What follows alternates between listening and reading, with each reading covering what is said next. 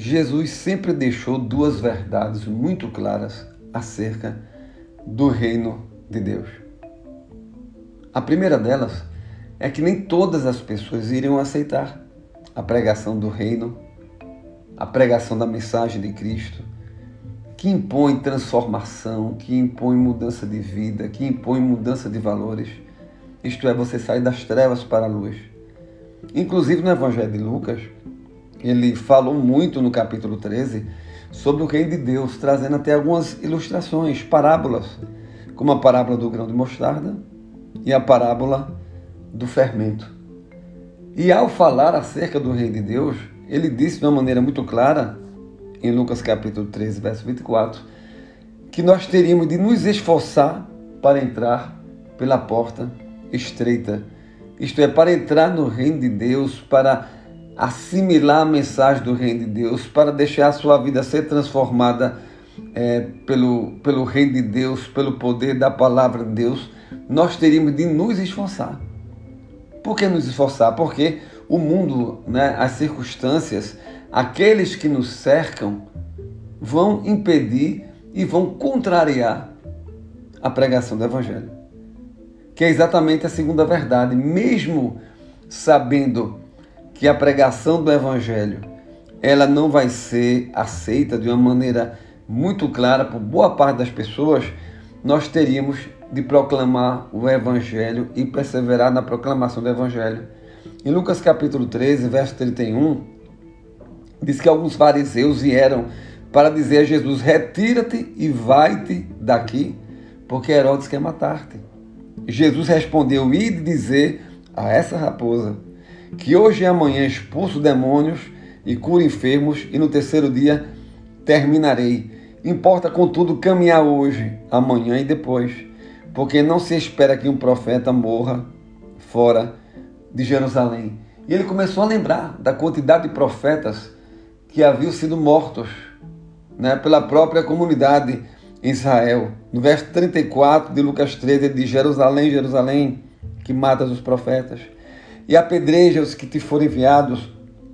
Quantas vezes quis eu reunir teus filhos, como a galinha junta, os do seu próprio ninho, debaixo das asas, e vós não quisestes. Eis que a vossa casa vos ficará deserta.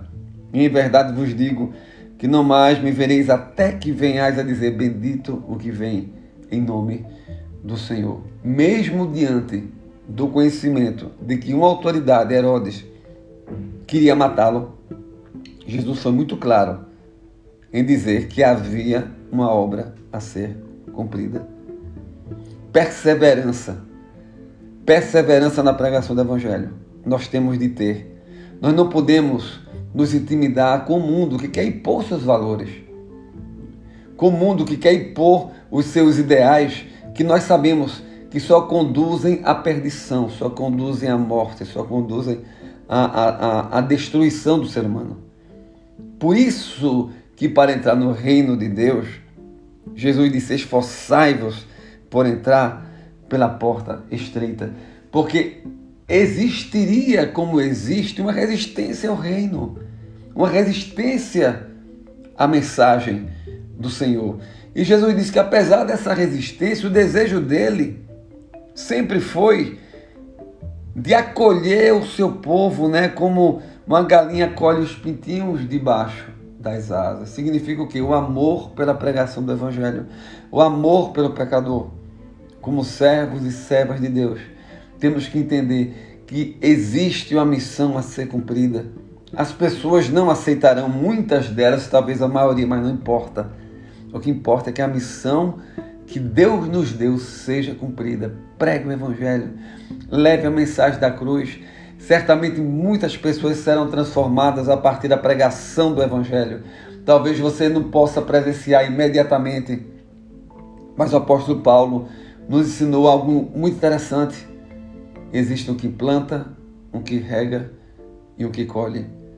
Não importa se você vai plantar a mensagem no coração de alguém, se você vai regar ensinando alguém que já ouviu a mensagem, ou se você vai colher, vai ter alegria de presenciar uma decisão por Cristo. Não importa, o que importa é que a sua missão seja feita, realizada, pregando o Evangelho com temor, sabendo essas duas coisas.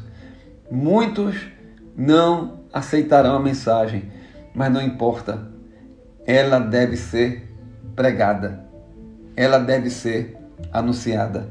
Que Deus abençoe a tua vida e certamente quando você procurar cumprir a sua missão, você vai sentir a presença de Deus na sua vida, lhe conduzindo, lhe iluminando, fazendo que através de vocês os dons e os milagres de Deus se manifestem sobre as vidas e certamente elas serão transformadas pelo poder do Evangelho de Cristo. Olha, que Deus te abençoe.